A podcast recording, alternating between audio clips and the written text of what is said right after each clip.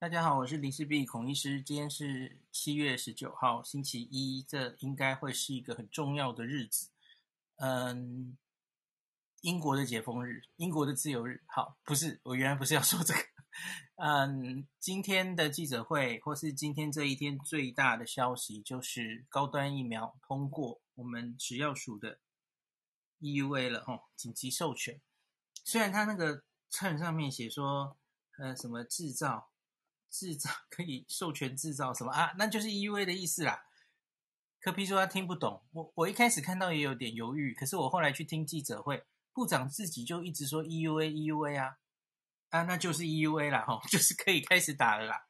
好，那所以我们我今天这样子，我会先讲一下他核准过的内容。那我后来现现在离核准才不过。呃，十个小时嘛，吼，宣布。可是我看到康健杂志还有这个报道者都已经整理出两篇非常啊、详细，而且找各方专家发表意见的观点，吼。那大家可以合着我今天晚上再有话好说。那有张丰毅老师的那个观点，你也可以参考。可是我觉得这些报道很重要。那也是在这一次的国产疫苗这整个争议中，我希望我自己扮演的角色，我自己有我自己的立场，哦，就像你要我说在最前面，哦，我会跟你说，我心里还是偏向于不赞成扩大二期就直接上市的这件事，直接 EUA 的这件事，我心里是有疙瘩过不去的，哦，那可是我我想呈现各方专家的意见，那。过或不过都有他的理由，那这是我想来翻译给大家听，然后让大家自己决定你愿不愿意去打这个国产疫苗。哦，那有正方看法，有反方看法，那我今天都会呈现给大家。哈，反而我自己的意见其实可能是 最不重要的。哈，因为这个议题真的有它的困难之处。哈，有争议，然后各方观点。冲突哈，那我真的是希望可以大家多多表达自己的意见。我指的是专家哦，不是掺入了太多政治或是意识形态之下来看这个疫苗，那就太可惜了哈。就是站在啊，你在帮政府护航，或是或是那怎么样的观点，我觉得那就太太可惜了哈。我们纯粹用科学来看好吗？好，我们先来看今天这个。宣布啊，就是说在昨天十八号星期天哦，已经进行了这个 EUA 的审查会议。那据多据说是这个经过了一天的充分的讨论。那食药署长吴秀梅是说，聚集了国内这个化学制造管制，这叫 CNC 啦，哦，就是你这个疫苗在工厂里面的制程的这些专专门的学问，这叫 CNC。还有药学、毒理学、临床医学，那公卫、法律、医学伦理专家召开会议，开了一整天，充分的讨论，检视高端疫苗的中和抗体数据，那不劣于 AZ 疫苗的中和抗体结果，就是不会输给他了。白话文就是这样。那大家也许还记得哦，是什么样的 AZ 疫苗的数字呢？是在布桃。部桃的两百位医护人员注射 AZ 之后，那同一个实验室中研院做出来的中和抗体，那跟这一次高端，那未来也会跟联雅哈相比，那我们定出的这个免疫桥接的标准就是不能输给 AZ。那用两种方法看，我等下会念给大家听怎么解读哈。那因此，总之达到了我们的 EUA 的要求哈。他说，而且。免疫桥接过了，那安全性数据也显示没有重大的安全疑虑。那投票，哈，这个投票今天大概大家也都听到新闻报道了，哈，总共二十一个人开会，主主席没有投票，那就是二十个人投票，十八个人同意，一个人不同意，一个人主张要补件，所以这算是压倒性的通过了，哈，那就过了。那建议可以提供二十岁以上的成人接种。那这是相隔二十八天需要打两剂的一个疫苗。那这个部长今天这个记者会上就有说，他说高端的产量较少，吼，那他会确认高端疫苗的储备量跟生产量之后，交由 ACIP，就是我们这个疫苗接种的专家委员会决定接种计划。我觉得这很重要，吼，就是我们现在疫苗越来越多了，你到底要这这每一个疫苗，哦，你要用在什么地方，怎么定我们的疫苗策略，是越来越需要智慧了，吼。等到九月 BNT 来，然后高端搞不好比较量产大量上，连着联雅，我搞不好也可能是九月以后的事哦。那之前有说八月底，也许国产疫苗也许有两百万左右了哦。那真正上轨道，也许都是九月以后的事。那大家想想，我们那时候会有多少疫苗？AZ、莫德纳、BNT、高端、典雅，五个。你要怎么跟民众沟通？怎么样定次打策略？哇，越来越越来越困难哦。那你你要先跟民众卫教宣导之后，然后民众才形成他想施打的一个顺位，他会想登记哪个疫苗嘛？所以这真的越来越困难哦。那我们的责任也越越重要哦，要跟大家卫教这些科普这些疫苗各自的特性哦。那老实说，现在的此刻我也还没有太多想法。那等一下我们可以听一下专家的意见哈。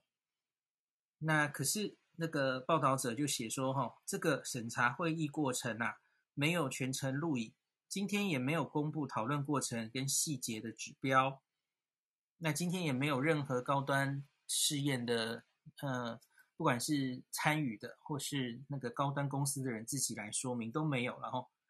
那因此，他就做了一个访问，报道者采访这个病毒学、感染症、公卫、临床医学各领域的专家，来为大家在各方面来解析。哈，那我现在先说一下今天过的两个两个那个比较的结果。哈，这是之前我大家记不记得，就是在高端所谓的期中报告讲解盲不太精确，应该讲期中报告。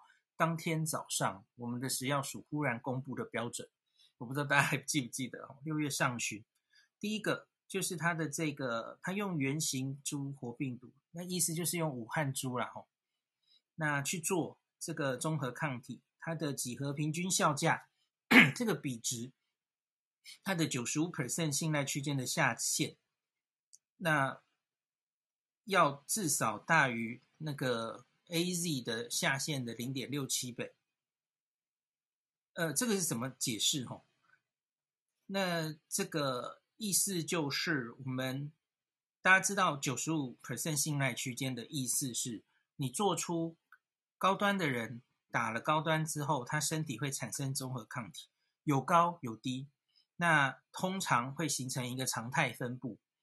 那他是这样抓的，他抓最低的那个。二点五 percent，大家知道九十五 percent 信赖区间，多半人都常态分布一个中间最高的中型图哈，然后最左边有二点五 percent，最右边有二点五 percent 哈，所以他去抓最下面的下限的那那个人的那个抗体的浓度哈，他需要比这个 AZ 做出来的那个下限还高，不可以比它差。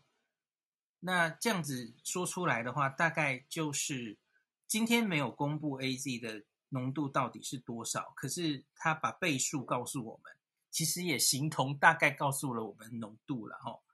就是用倍数来看的话，我刚刚讲的这一点哈，就是它最下面的那个比值要大于 AZ 浓度的零点六七倍，它就是过关了。就是 AZ 的平均浓度，假如是一的话哈。它只要大于那个零点六七，最下面最下限大于零点六七，它就过了。那可是呢，现在它做出来，它这个数字其实是比 AZ 高了三点四倍，就是远超过了它原来定出来的标准。那这蛮高的哈。那所以因此它过了。那这个其实对我来说也不太意外，因为大家记不记得后来联雅在六月底公布的时候哈？高端公布的时候，我告诉大家说，我不知道这是高是低，因为你没有给我任何比较的基准。那高端说他那抗体 GNT 大概是六百出头嘛，哦，那不知道啊，我不知道你的其他人做出来是怎么样。可是后来联雅做出来，因为这应该已经都是中研院做的哦，联埃联雅自己做出来是一百多，那他也说康复者血清大概是一百多。所以我其实那时候跟就跟大家解析，所以这样换算过来，高端可能是康复者血清六倍上下的话，哇，那看起来应该是没有问题吼。那看起来会在大家知道 Nature Medicine 那一篇很有名的那个 COP 吼 Correlate of Protection 的那张图的很右上方哦。那因为大家知道 AZ 大概是。在那张图上，可能是康复者血清的零点六倍左右哦，六十 percent。那你再乘乘一个三点四倍嘛，哦，呃，不一定是三点四哦，因为大家知道今天没有公布具体数字，然后这个应该是最下限高三点四，可是 total 那个平均值高几倍，我不知道，他今天没有公布哦。那我们就大概这样估一下哦，那你零点六乘以三点四。哦，可能是一点五到二之间这种数字哈。假如以康复者血清来说的话，所以你就可以预估在那张图上，大概就是也许一点五到二。那往左边那张轴看起来，也许是哎，可能有个九十 percent 的保护力，也许好。可是这个过度引申了哈，这个因为不一定能这样看，这个就是叫做免疫桥接嘛，到底可不可以这样看？目前就是争议的来源。好。那第二点，第二点，他要看另外一个血清反应的比例，一样，他是要看他九十五 percent 信赖区间最下面的人，那个血清反应比率有多高？哈，那它的标准是那个最低的人要超过五十 percent 血清阳转比例，我解解释给大家听过嘛？哦，就是反正是有产生抗体，有产生一定程度的抗体，有或没有，一跟零的问题。那高端那时候其实本来就是都超过九十九 percent 嘛，大家应该记得嘛，所以这个大概不是太大的问题哦。那它现在九十五 percent 的信赖区间下限是九十五点五，所以你可以说就是绝大多数的人都可以产生非常好的抗体哦，远大于它标准要求的五十 percent，因此这两个条件都满足了哦。那另外。他今天还有一个附带条件，他说你一年内要检送，不管或国内或是国外执行这个疫苗的保护效益，英文是 effectiveness，就如同我跟大家讲过，英国、以色列的这种疫苗保护力，哈，在 real life 现实生活中的免保护力算出来，你没有做第三期，可是你要交这个报告，哈，这个其实是每个疫苗都非常重要的，哈。除了第三期的 efficacy 之外，你实际施打之后，不管是副作用的追踪，还有疫苗有效性的追踪，是每个疫苗都会做的事啊，一定要做。那我们因为没有第三期的的数据没有做，那你当然这个是更重要的。好，那另外每个月都要减负这个安全性的报告，大概今天公布的结果就是这样。好，那报道者继续说，哈，今日这个 EUA 的结果没有具体细部数据，那相当于只公布了一半，再加上它的产能问题、产量问题，那国产疫苗拿到 EUA 之后，将在当下防疫到底会扮演什么角色呢？这一次争议不断的审查作业过程，台湾应该有什么思考与未来生计发展的考量？那以下。他们就一个一个专家的老师的意见来访问哦。好，我们先来听施信如老师，常跟施信如老师的意见哦。他的 title 写说，让民众多一个选择，但数据越不公开，猜测会越多。那老师说，今天公布的这个三点四倍哈，这个说法不代表高端疫苗是比 AZ 疫苗保护力好三倍哦。大家当然知道不能这样说了哈。保护力是另外一件事嘛，吼，好，那这两种疫苗的平台完全不同，这只是其中一个数据，不能这样下定论。那按照实验室的数据，不管是国外的血清，还是近期国内的数据，指挥中心应该可以公布 AZ 综合抗体数值的，因为接下来国际上也会有很多论文会产出，这并不是秘密啊。数值越不公开，猜测就越多。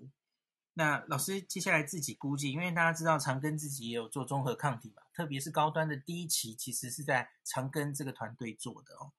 那老师是这样猜的哦，他说目前国际综合抗体发表的数值来看，莫德纳约一千三，辉瑞约九百五。AZ 的话差异比较大，大概在一百五到五百之间。而高端虽然之前综合抗体六三三哈，但国际标标准计算下可能是四百左右。诶，你看，他说高端是四百，AZ 差异较大，一百五到五百。诶，所以未必好像比 AZ 高那么多哦。以施老师的算法，他说高端哦，他预估是比 mRNA 疫苗低。跟 AZ 至少是差不多的。那今天通过高端的 EUA，我认为是有好有坏。从科学角度看来，高端应该是没有 mRNA 好，但也没有到太差。这个蛋白疫苗副作用低，最有对于有些无法接种 mRNA 或腺病毒疫苗的人，这确实可以提供一个选择。抗体不到最高，但有保护效果，较无副作用。这对台湾民众是好事。那现阶段台湾尚未有足够疫苗，如果今天有千万剂莫德纳 BNT，我们就不用烦恼了吼。在仍缺乏疫苗的情况下，让国产疫苗通过 EUA，也引起各界的疑虑，因为它并没有正常的走完一二三期试验，过程中包括疫苗平台不同，科学比较根据上也都有不足。如今出现。对疫苗的负面看法，但能在让民众有更多选择上，我相信还是一件好事。不过，不是 EUA 完就没有问题，接下来还是必须要求厂商在期限内要做完第三期，明确表达他要何时开始做，在哪里做，收案数目多少。就算受到环境的影响，可能不如预期收案的多，也要实际执行，后续接种后的。监测也要做好。好，以上是施老师的观点哦，就是没有偏向完全太看好的赞成哈。那该做的事还是要做，可是给民众多一个选择。好，再来是何美香老师哈，美香说这是防疫下不得不的考量，仍需持续追踪效果。那。老师说，目前国际通过的疫苗都是创新技术的 mRNA 与腺病毒载体。不管是因为医学因素或心理因素不想打的人，通过蛋白质疫苗是多一种选择。诶，我这里补充一点，上礼拜我们的某个学术单位，我忘记是哪个了吼，有去统计目前全世界还在发展中的新冠疫苗，超过两百家哦。这两百家里。他就去统计是哪一些国家吼，选择哪一些平台。各位，现在有三成最多最多的疫苗平台就是蛋白疫苗，只是蛋白疫苗就是走得比较慢，可是它是目前最多还在努力中的人选择厂商选择中的疫苗，就是因为它真的是我们最熟悉的疫苗平台。那其中最少的，你猜对了，就是灭活吼。灭活好像是十 percent 吧，还是不到十？那中间当然还有 mRNA 跟腺病毒载体，还有人在努力哈。可是蛋白疫苗三十 percent 是最多的哦。好，老师，我继续念老师的意见。何何美香老师说，EUA 是因为使用者有迫切的需要，所以经过审查后通过让大众使用，这不是为了配合厂商的需要给他紧急授权的哈。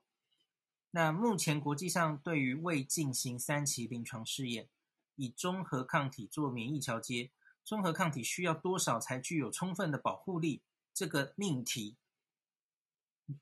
目前还没有一个定论。在在我录这个 podcast 的同时，还没有，我们又等了一两个月哈，一直在说什么五月底 WHO 有开个会什么的哈，后来可能还要讨论。很抱歉，到现在还没有定出共识，没有哦。呃，我等一下再讲日本的那个哦，就是随着日本是第一三共那个，我等下跳出来讲。我先把美香的意见念完哈。那他说没有定论。那我们国产疫苗是使用比较 AZ 的方式，学理上是可行，但实际上的保护力怎么样，仍然必须验证。EUA 终究只是在防疫的节骨眼上不得不的做法。那学界与公公部门都有责任，必须在施打后收集更多资料，设计一些追踪方法，来追踪这款疫苗的真实效益。嗯，我这里补充一下。假如台湾接下来的疫情其实都控制的不错哦，我怕这大概是不太能在台湾看到 effectiveness，就是有效性哦，因为可能打疫苗的人也不太会染疫的话，那那你你可能很久都看不到这个疫苗的效益哦，那你大概是要去疫区比较流行的地方，在那里打，你才会容易，就就如同之前英国跟以色列。在开始施打疫苗，都是他们疫情最严重的冬天，所以他们可以很快很快就马上做出这个 effectiveness 哦，有效性，第三期临床试验以外的有效性都做出来哦。我们现在假如控制这么好，那我们应该会放得很慢哦，那大概一时是出不来的哦。你顶多安全性的资料应该会累积得很快，就像你你打了噼里啪啦就哇打了个十万人、二十万人。各种年龄的哈，高端联亚，那那你会很快有比较大型的有嗯安全性资料，这是没有问题，有追踪，然后有有多少这个不良反应哦，这个可以，可是有效性大家就没有那么容易了哦。好，那防重症就更更需要更大量的数字哦。好，过去蛋白疫苗都是接种三剂为主。才能产生足够的保护力，像是那个子宫颈癌疫苗，疫苗就是打三剂，B 型肝炎疫苗也是。所以食药署通过这个厂商的 EUA 之后，怎么要求厂商要继续往下做研究，追踪研究怎么开展，这些比较重要。我是会相信食药署该做的都做了，但还是必须向民众说明未来到底该怎么做。好，大家有没有发现，美香老师基本上是一直都是同意这个 EUA 的哦，可是他其实还是很学术了哦。接下来要追踪什么，不能放松哦。那我我继续往下看，接下来是问李建章老师哈，就是我学长了哈，台大急诊的主治医师教授，他有去哈佛念过公卫哈。那他关于如何使用这个疫苗和它的定位，有发表他接下来的看法哈。他说：“这个疫苗给担心现行疫苗副作用者补充使用较合适哦。”那李医师说，高端疫苗目前做到二期，那可以看到抗体反应，可是无法知道病毒真的入侵人体是不是真的可以提供抵抗力，就是你你没有做到第三期嘛吼。那我认为现况看来吼，若高端来跟已经做到第三期这个。国际使用的莫德纳 AZ 来一起平行使用，防疫上的风险会比较大，因为真实世界里高端疫苗到底保护力效果好不好，没有人知道哦。这里补充一下，今天在郑郑弘仪大哥的节目哦，好像很尾巴，他就直接他忽然问我，因为因为那个免疫桥接在讨论 AZ 跟那个嘛跟高端，然后说高端抗体好像比 AZ 还高，所以他就直接问我，他说孔医师要你能选的话。你会选择？假设你还没注射了哈，他知道我打了 AZ，他说：“那你会选高端还是 AZ？” 我就愣住，那时候时间已经很剩一点了，然后我就说：“因为我一时时间我我只想得到这个答案，我我因为我讲高端，我觉得太矫情了吧，太爱国了，虽然可能比较符合他们想听到的答案，我我就说 AZ，毫无疑问。”你要问我，我能选的话，我会选 AZ。为什么？AZ 是经过大型的第三期，然后他在英国打了几千万人，他在全世界打了几亿人，他是全世界目前使用国家最多，然后使用经验最多，累积数据最多。那英国的累数据累积很完整嘛？吼，那他在英国大量施打之下，把英国的疫情一定的控制，而且他有连大家最担心的 Delta，它都有大量的数据证明它是有效的，防重症、防感染。那在真实世界的数据，它在某些程度上甚至跟 BNT 不相上下，所以你要我现阶段选 AZ 或高端，这是 no brainer 啊，一定我是选 AZ 的啊。好啦，我不知道是不是他们想听到的答案。是科学上来说嘛，那呼应李医师现在讲的这一句。那他说，因此让高端疫苗作为补充使用是比较保守稳健的做法。例如，提供现阶段疫苗还不足以涵盖的族群，就是他们照那个顺位排，他可能会排到很后面。因为大家知道，虽然你现在是有去登记那个接种的意愿，哈，那可是假如像你登记莫德纳的话，那还会照年龄嘛，长幼有序这样排，你可能就会排到很后面等等，然后他说，例如这个担心有副作用而不愿接种莫德纳或 AZ。疫苗的年长者作为目前疫苗的补充，对，因为蛮多老人家其实是担心 AZ 的猝死，然后莫德纳其实大家也听过，它有蛮多呃副作用等等，然后那个会会担心嘛，吼，那相对来说，次单位蛋白疫苗当然是不良反应，吼，那个不舒服的反应少很多嘛，大家在临床试验中就有看得到，吼。那高端的发烧频率是千分之七哦，就超低的哦。相比于另外两个疫苗，当然明显是少很多。好，那另外国产疫苗是采次单位蛋白质疫苗，人类使用的历史悠久，安全性比较有保障，也不会产生太强烈的免疫反应。那假如掌握这个优势哈，它其实可以朝另外两个方向去执行。第一个，扩展儿童青少年的试验。目前 n r n a 疫苗对于年轻族群有心肌炎的威胁，也许可以作为蛋白疫苗的利基。诶，这里我蛮同意的，我之前有跟大家提过。然后，第二，针对年纪大的族群提供疫苗试验，那未来就能针对特定族群，让国产疫苗扮演一定的角色。好，这是李建章老师的意见。再来，我们来到乌鸦黄立明老师，老师说指标是间接评估，保护力难以估计啊。那今天通过了 EUA，接下来最大的难题就是如何定位这支疫苗。你看老师讲的真的很那个齁，真的很重要诶。我今天其实一直在想这个问题，应该应该要当成追加剂吗？还是都可以全部适用接种？二十岁以上哦，反正你想来打你就打，这个可能是最不用脑的啦。可是这样真的是最好的吗？我不知道。那专家会议上只有就高端疫苗跟 AZ 疫苗的数据做讨论，可是后续政策上的使用量能等等，都将由指挥中心还有食药署要再去决议啊。那现在后续的使用方式都还不是很明朗。接下来如果直接全面接种国产疫苗，无法明确得知疫苗的保护力如何。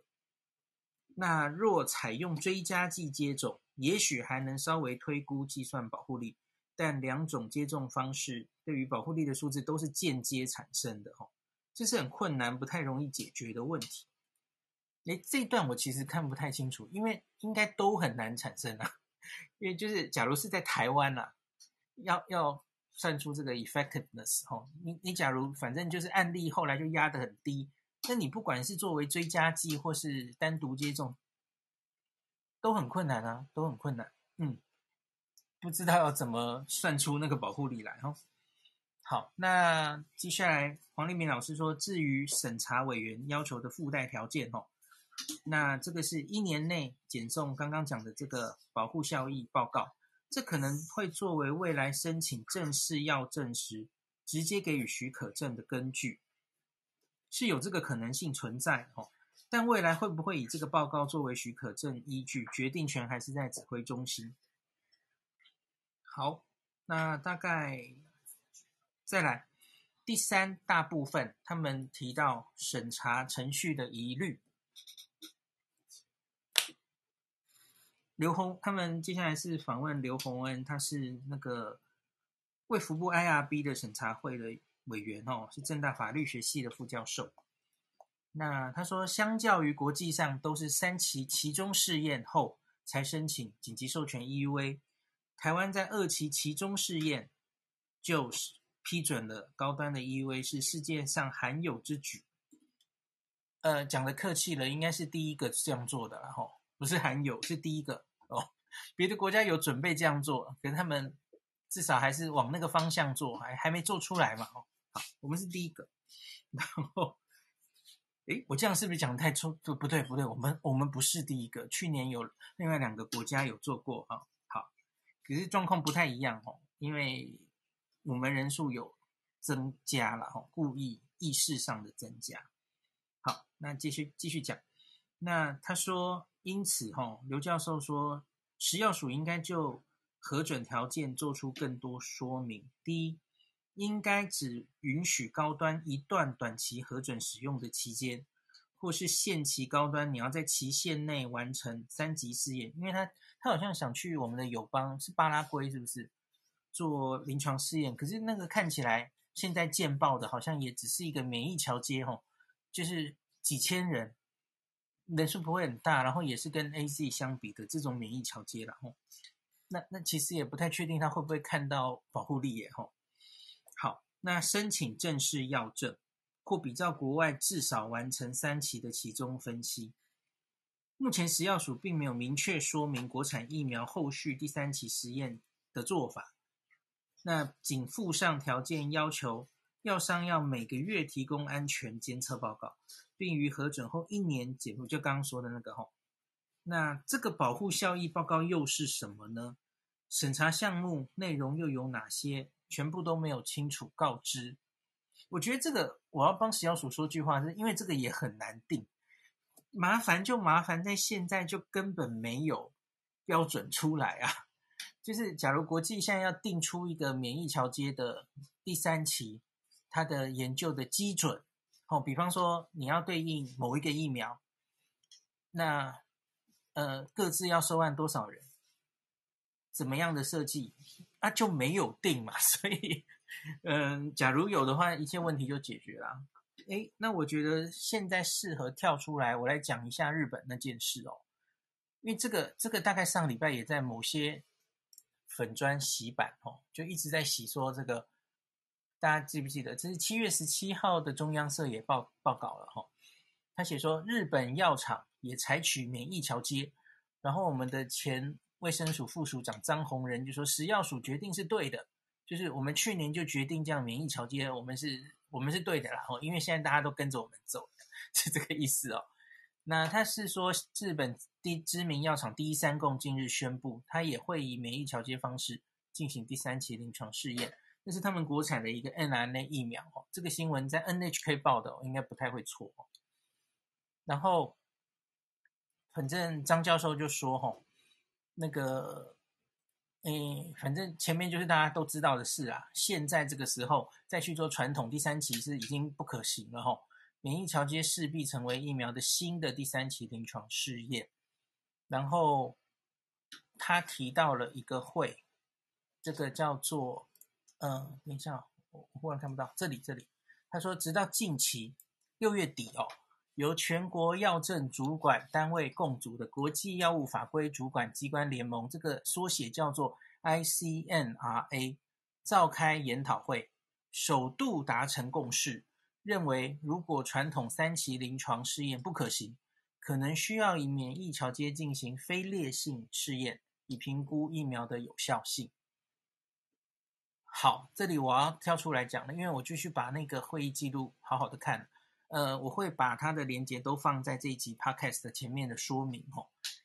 ICNRA 这个研讨会六月底的，其实跟 WHO 五月底召开的那个会很像，它就是召集各国的法规单位，然后嗯，之前主要是药厂然后那这个是法规单位来谈我们是不是需要免疫调节，传统第三级不可行，可是我。必须说，那其实没有一定的结论出来，他就谈谈论了很多这样的东西，大家都觉得趋势应该是要这样走，那可是问题是就没有结论啊，没有说他好，我们从此用免疫桥接，然后就把规则都定出来，没有，他们其实就是只是说，嗯，我们要往这个方向走，那所以也还要有很多地方还要努力，我觉得跟五月底那件事一模一样。没有产生共识，嗯，方向可能可以往这里走，可是有太多需要解决的问题，不然全世界早就定出共识了。所以我觉得那个呃张前署长这个解读有问题，那只是一个会议而已，哼，为了凝聚共识。张署长还有说，当时 WHO 会议是为了凝聚共识，不会不是决策会议。所以他自己觉得这个哦，ICNRA 是比较像是达成共识，已经这个是确彻底的决策了哦。我个人看起来觉得好像还好诶，因为我从他的会议记录看起来，我就觉得他只是在发表这个。你看哦，我我我直接讲，大家讲给大家听哦。因为你要字斟句酌，看他的会议最后的结论是什么？哈，他是说 There was consensus that immunogenicity bridging studies may be needed。然后咚咚咚，然后假如在评，就是呃中文中文，sorry，他说我们有共识，哈，这个免疫桥接可能需要。你看他说可能诶，然后他说在你评估一个二代新冠疫苗的时候。那假如传统的第三期临床试验已经不再不再可行了吼，not feasible。好，这是他的主要结论，有非常确定吗？他用 may 耶，may be needed，而且到底是要用什么样的免疫调节？其实还有很多争议啊。他后面有写啊，他说我们要选择这个到底是用哪一个 immune marker 来预测。这个有效性吼，这都还要再讨论，都不知道嘛？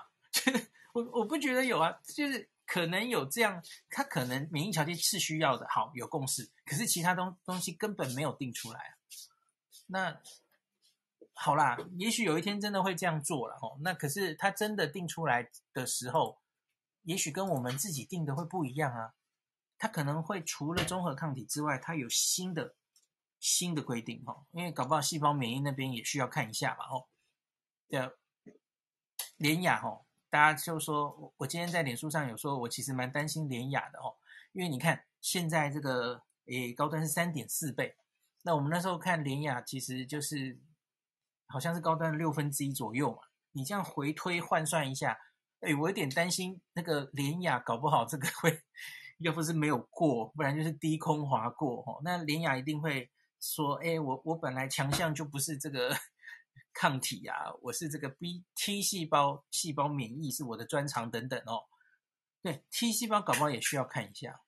然后另外是他的所谓的免疫桥接的这一些 Phase Three，人家说的是第三期，就是如同我说的第一三共现在做的嘛，吼，你是要有一定人数，几千人哦，在 AZ 这边，然后几千人在新的疫苗这边。然后两边一起收案，两边的条件要一样，这跟我们现在的一样吗？不一样哦。我们现在是做了三千人，可是挑了另外一个临床 试验，单独的哦，不是同时收案，两百人，而且是医护人员。你看这个人的收案的条件跟年纪很可能就不一样。我们这三千人有包括老人家嘛？那个两百人，难道 医护人员？我相信应该都是偏年轻人啊。那这个搞不好跟以后人家国际组织定出来的免疫桥接会不一样，我说的没有错吧？这重点就是别人就还没有定出来啊，所以以后人家真的定出来的时候，我们不一定跟人家国际可以接轨，对吧？好，当然你你现在会说好啦，所以我们现在要准备去做第三期了，对对对，也是啦，也是的，所以就回到我刚刚讲的吼。也因此，国家现在是定不出来，现在他们新的第三期该怎么做的嘛？我觉得这不能苛求食药署哦。好，那当然，在现实生活中的 effectiveness，那当然一定是需要那个规范，它一定要去做出来。那只是我刚跟大家说，假如台湾我们就此守得很好，那资料可能不好出来。那可是，假如我们在疫苗打起来之前，哦。诶，比方说冬天，比方说九月、十月，我们又有一个第二波的本土流行，那看那个时候我们的高端联亚打到多少了吼？那也许就可以很快的看出到底有没有保护力。当然不希望是这样啦，吼，真的不希望再再来一波严重的，可是不是不可能嘛，吼。好，这是接下来可能怎么走的剧本之一啦，吼。好，那我们继续看刘教授的意见，吼。他说，EUA 是一个紧急工位情势下采用的做法，它不是一个长期使用规范。根据药事法四十八之二条规定，当紧急工位情势已经终结，EUA 的专案核准就应该要废止。那在法规之下，主管单位食药署就应该要有机制跟审查标准去评估，这些条件都应该在核准时就要附上哦。可是这一次也没有附上废止的条件，哎，大家看，这就是法律人会看的事情哦。他说，第二，这个标准标准 EUA 的标准是不应该滚动式调整的。台湾的临床试验在近几年受到国际肯定。很多国际药厂都愿意来台湾收案，因为台湾的法规 SOP 都是透明一致。但这一次食药署从去年七八月开始研拟国产疫苗的作业，很多做法却采滚动式调整。从审查名单、审查委员名单不公开，到高端公布二期期中分析前八小时才公告紧急授权核准标准，这些没有标准的标准。让生技产业厂商无所依循，主管机关的公信力也造成伤害。社会各界如今更对国产疫苗充满疑惑，怎么会没有标准就滚动？到什么时候才开始算有标准？那刘教授算是讲的比较重的了吼。好，接下来我们再来看，这个是中央研究院法律学研究所副研究员吴全峰，他说应该开诚布公细节，才能消弭疑虑。嗯，以下是吴先生的意见哈。其实 EUA 的审查资讯要揭露到多少是没有明文规定的，但在国产疫苗要核准给民众使用的状况下，还是要进行风险沟通。资讯相对越公开，民众这个对疫苗的信赖就越高。那这一次国产疫苗过程中已经有争议，那今日的新闻稿又只有提出会议几人投票几项条件。但到底专家讨论内容、数据如何达标都没有更多说明。那开诚布公、细节提供给民众判断都没有，那无法消弭疑虑是不好的做法。这个其实基本上就是我今天第一时间的感觉，然后就是先不管结论，因为结论其实是我早就预期到了嘛。吼，我们看到那个六倍，那我们自己定的这个标准大概是一定会达到，这是没有问题的。那可是。就如同我之前就是一直做的，就是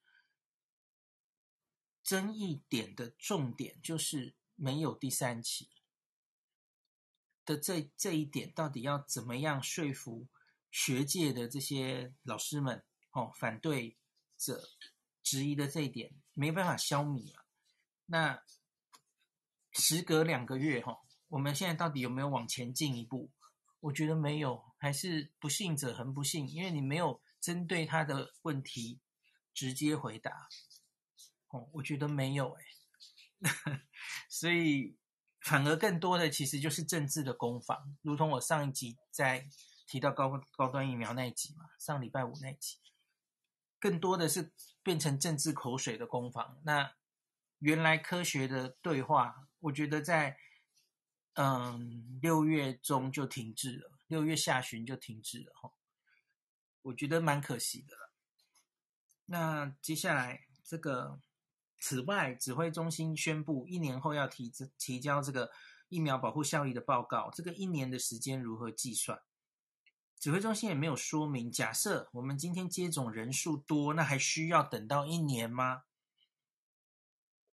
诶，合理呀，这也合理呀。哦，你万一我刚刚说的那个很不好的剧本啊，九月、十月台湾又有一波。感染，然后这个，诶，这个打疫苗的人也够多，那其实你十月底就就应该逼他交报告啦，何必等到一年呢？好，同时今天也没有公布核准多少数量的国产疫苗，就算没有明确数字，也应该要有预估数量，否则若在期间内大量制造并在市面上流通，十分不合理。好，这个下面跳一下。好，接下来是国际接轨的挑战。第四点，这是访问黄韵如学姐，高我一届的学姐，她是台大医学系教授，然后她是防疫科学研究中心国际合作的主持人。哈，那黄韵如教授是说，想打入国际市场，仍需第三期的临床资料。那他说，台湾食药署目前是第一个，只有第二期其中临床试验结果就核给 EUA 的审查监理单位。这项世界创举，如果政府真的想要作为领导国际潮流的疫苗审核方式，但在专家审查过程没有留下完整的全程记录，不管是录影或逐字稿都好，是可惜之处。然后你一整天讨论，然后呃，你说有经过充分的意见沟通，好，然后没有会议记录，啊，我希望有会议记录啦，你没有录影，至少要有会议记录了哈。好，而对于为何没有留下完整的全程记录的解释，也令人摸不着头绪。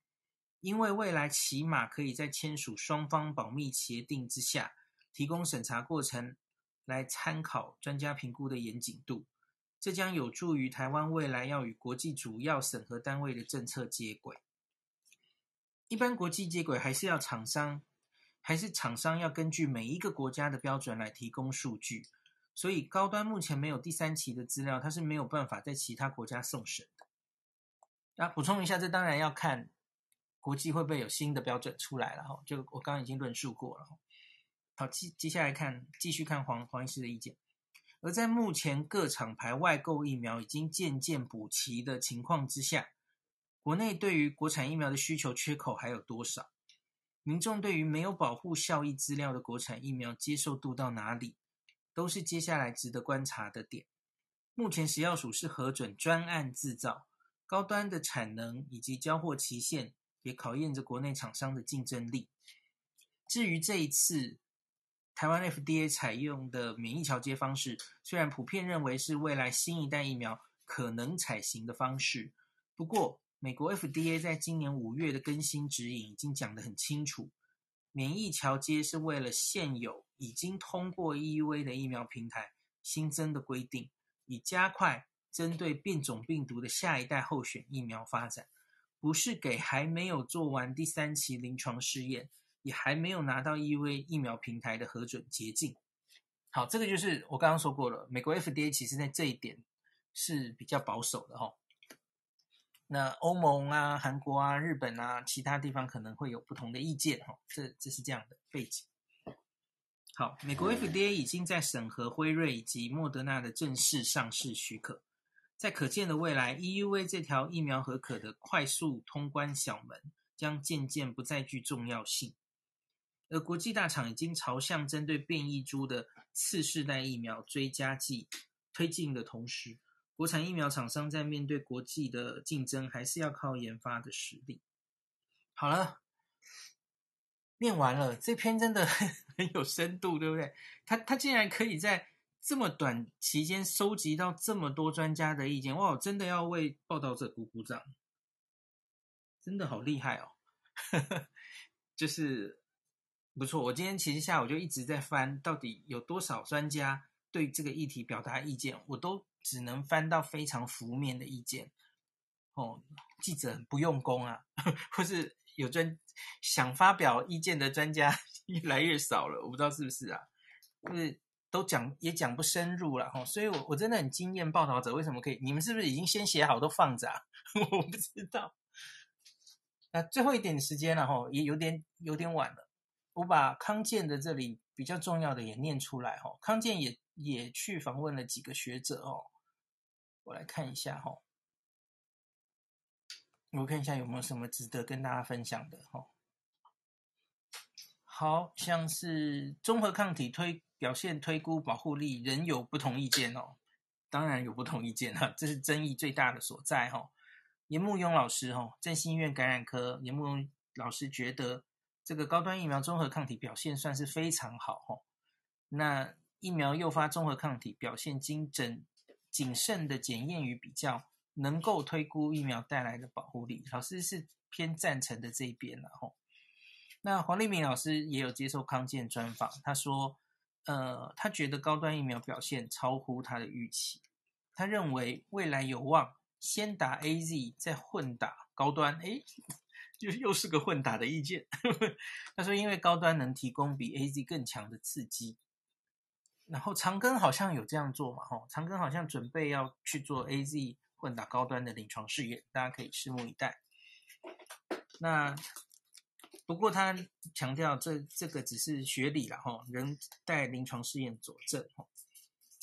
好，那当然还有 陈培哲老师也是很快就接受访问，他就说这个这个数字不能代表什么哈，他根本不想看哦。OK。然后王王任贤老师也是说，嗯嗯嗯，反对的意见哦，抗体不能代表什么。好，我看一下还有什么。那几位专家都说，哈，这这相当于这个是高端的定位问题，哈。他们觉得不同种类的疫苗混打试验应该要及早展开。这今天有话好说有说到了，哈，因为假如国际的疫苗到货终究是不是很确定的。那假如，可是国产疫苗也许是既这个产能相对你比较可以掌握的哦。那所以，假如你可以去做各种混打哦，像说 mRNA 然后混打高端，AZ 混打高端，那在那个疫苗供应不足的时候，其实就会多人民多了一个选择嘛哦。那可是想是这样讲了哦，那可是假如讲说，哎，可会不会因为这个你就不能出国？那是另外一件事啊。我不知道今天大家有没有发现，今天有话好说的最后那个音乐下的时候，吼，张丰毅老师讲话，好，他讲的话让我冷汗直流。他说：“诶，假如有一些人哈，就是让大家愿意打高端就去打高端啊，打国产啊。他说有一些人觉得自己也不会出国，所以他不担心这件事。这样，诶，老师，我就老师，你这个意思就是说打高端你就不能出国，国际不会认证嘛？就。”嗯嗯，好好好，大概就这样。好，然后下面就是说，对，假如是第三季哈，是第二季甚至第三季哈，就是第一季打国际疫苗，第二季打国产疫苗，假如可以证明它可以拉升保护力啊，这里应该比较能马上证明的是拉升免疫力吧？哈，到保护力又是另外一件事了哈。那国产疫苗就能作为很好的备援疫苗，未来当做各种国际疫苗后的第二季，甚至成为免疫低下者的第三季。那这是一个国产疫苗很好的立基点。这个是王任贤老师的意见哦。好，总之现在哈，最后的一点，呃，还有还有，最后一点讯息是高端有望大概八月开打哈。听说部长说今。八月可能只有一小批了哈，产能还不是很高哈。那这个 ACIP 详细的接种计计划尚未出炉，我就拭目以待。好，那很重要哈。那这个好，还没有了，大概这样子。其他资讯不太好。好好，差不多了，差不多了。最后我就来讲一下我自己的意见吗？我其实之前整理这些正正反反的意见，我也跟大家讲过吼，就是虽然看到国内因为国产疫苗才吵成这样子哦，呃，有点累啊，心累哦。可是我自己其实一直没有太悲观啦，就是我觉得总会找一个方，找到一个方式解决。事情发展到现在为止，我我其实有一点失望的，就是真的还是不够透明。我我原来很希望在 EUA 之前，你至少那个整个 EUA 的审查过程可不可以再透明一点？因为这是最最好消弭大家的怀疑的时候，结果没有，就是还是照原原本呃预定的方式。今天记记者会还有问为什么不公开，为什么不录音录影？然后部长就说这可能会让那个表意权受到影响，对不对？说这个呃专家搞不好就不敢讲实话啦，类似这样子。嗯，我觉得就是看这跟国情很有关系嘛，我觉得。那另外像我们的国会，好像不知道在什么时候吼，国会就是一直都有录影。还有直播的嘛？哦，嗯啊，好像又不太一样嘛，因为立委是表演的，大家都知道。好了好了好了，不要再讲。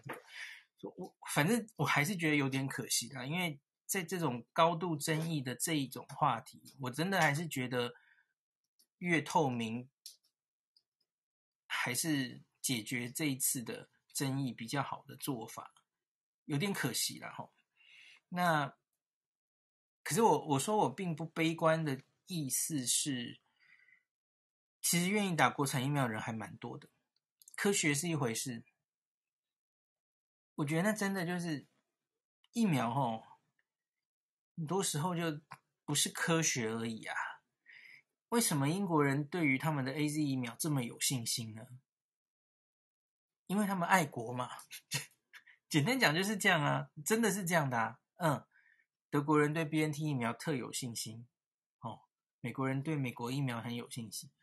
然后这这很难，这很难用科学去怎么样了哈，所以，我我觉得接下来会看到的就是我们会很快有比较大型的安全性的资料，因为应该还蛮多人愿意打的哦，不管政府会怎么开放这个疫苗的施打的政策，那反正会很快看到十万甚至几十万的安全资料的收集哈，结果大家搞不好发现哎。相比于这个啊，莫德纳 AZ 哈、哦，发生猝死案例怎么样哦，或是不良事件的比例，诶，这个高端真的安全，相对安全，它会吸引很多怕不良反应啊，怕这些哦的人去打。我我猜应该会这样哦，因为你照那个实验看到的那个不良反应的比例，你就可以大概预估有这样的结果嘛哦。好，所以。安全性这边大概我们会很快收集到大量的资料，你就至少先讲究不伤身，再讲究效果哦。所以不伤身，我们应该很快会有答案。那大量施打后，也许一个月内就会有相当为数众多的这个资料可以告诉我们安全性的问题哦。那有效性其实就麻烦了，有效性要验证，真的就你要不是国外的第三期。国内就真的如同我刚刚说的哦，这这个这个真的就不知道了哦。那所以呀，这个也只能继续看下去。我我就是觉得生命终究会找到它的出路的哦。那最后讲一下哈，就是关于是不是真的就就因为这样，这个疫苗也许暂时不会受到国际认证，就无法出国。我也跟大家讲过我的立场了嘛，我没有太过担心这一点啦。因为就就如同台湾的护照哦，就一国一国去谈，然后谈出免签嘛，谈两百多个免签啊，那又怎么样呢？就算我们，我讲难听一点，我们的疫苗我们做出来，就算是有做第三期，你觉得 WHO 会认证我们吗？不一定啊，不一定嘛，对吧？我们根本不是会员国啊，那所以呢，哼，就算不受到 WHO 认证。那我们去日本，我们打了两剂高端，你觉得他会不让我们？他他说你一定还要隔离十四天吗？我觉得可以谈的哦。嗯，这个大家可能不需要过分担心啊。当然这是我不负责任的推测哈。好，大概这样子。好，今天这个拉里拉杂讲了这么多哈，那接下来我相信还会应该会有一些专家，嗯，针对国产疫苗发表意见。你假如收集更多老师的。意见的话，吼，那我们再开下一次，我不知道会不会连雅其实很快也会也会通过，哦，呃，不是通过，我不应该这样，未审先判，也也会宣布它的的结果，哈，我我猜应该也不远了，因为联雅应该是六月底送件的嘛，我猜大概七月底之前应该也会有个结果，顶多八月初吧，吼，那联雅跟高端有一个差别是联雅的量产。那个应该会比较快哈，分子小分子大分子的差别哈，好，我们就拭目以待哦。那也许更多的话题在联雅也过了，那他会指挥中心说，那就会把 AZ 的资料也一起公开嘛。我觉得那时候可能会有更多可以解读的。那今天就讲到这里。